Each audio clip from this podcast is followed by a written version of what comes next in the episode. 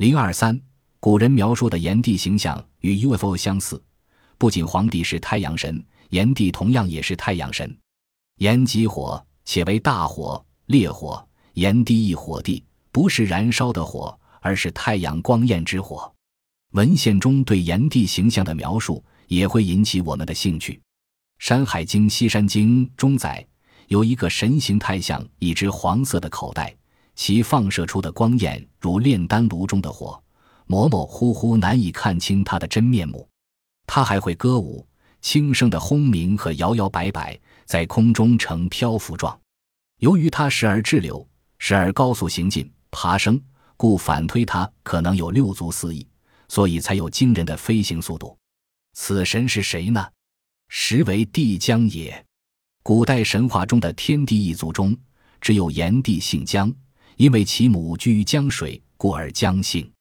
据中江当时江的假借，因此此神当时为帝江也，即炎帝也。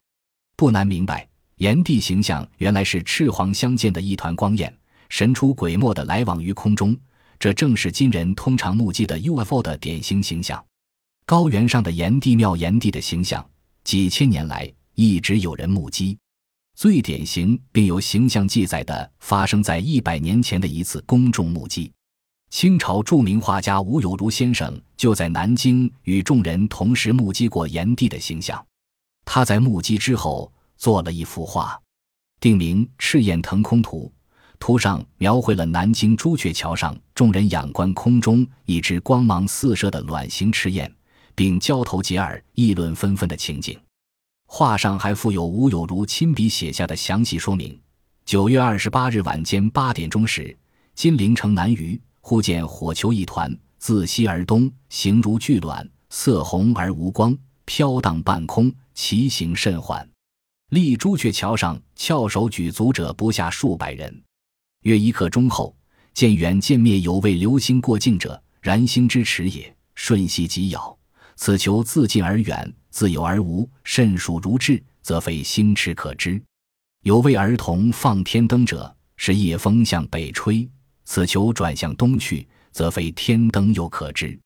众口纷纷，穷于推测，是物初起时微觉有声，非静听之不闻也。